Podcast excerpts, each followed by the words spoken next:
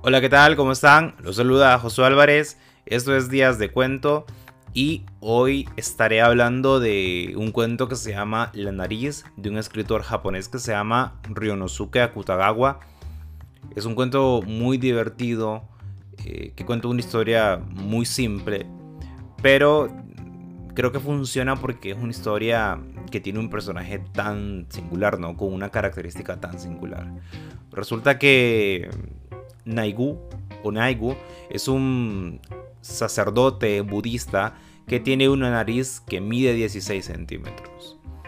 Obviamente esto es descomunal y él aprende a vivir con esa nariz, él aprende a vivir de esa manera.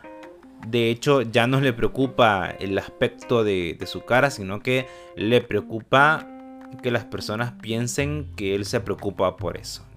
Además, eh, entra en la conciencia de que es un sacerdote y que no debería preocuparse por esos asuntos estéticos. Sin embargo, parece que hay algo en él, ¿no? Que, todavía no, calza, todavía se la tantea de vez en cuando y, piensa en, en, lo, lo normal que se ve en las otras personas y lo extraño que se ve él. Parece que el cuento va a llegar hasta ahí, parece que solamente va a contar eso, pero el, punto de giro llega un poco tarde, llega después de la mitad del cuento. O sea, no digo que llegue tarde porque está mal, sino que llegó, llegó, llegó cuando tenía que llegar. Y ese, ese punto de giro es que llega un seminarista que trae un método chino para que las personas se puedan hacer reducción de nariz. Y él acepta, lo hace, dice, está bien, me voy a someter al, método. Es un método extraño porque eh, él tiene que machacar la nariz y antes tiene que pasarla por agua hirviendo. Lo logra, pero es que después él se ve una gran desilusión porque las personas eh, se ríen de él, ¿no? Y es una reflexión que no sé si estará además en el cuento.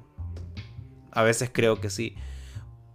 Y dice que las personas prefieren tener a alguien eh, en una situación de desgracia para poder sentir compasión y no, y no prefieren que la persona de verdad esté bien, ¿no?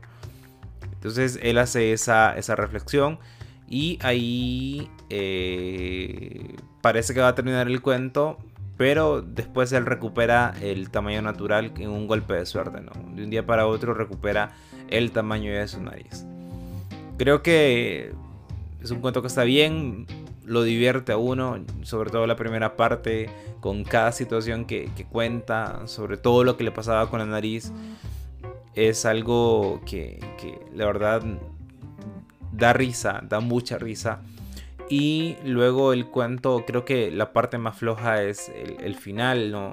Claro, era un poco difícil terminar un cuento eh, que tiene que está basado en, un hecho que es que una persona tiene una nariz de 16 centímetros no es un, es un poco es un poco complicado no no es fácil creo que si, si, si me hubiera contado nada más que la nariz era de 16 centímetros y todo lo que él sufría por eso creo que estaba bien.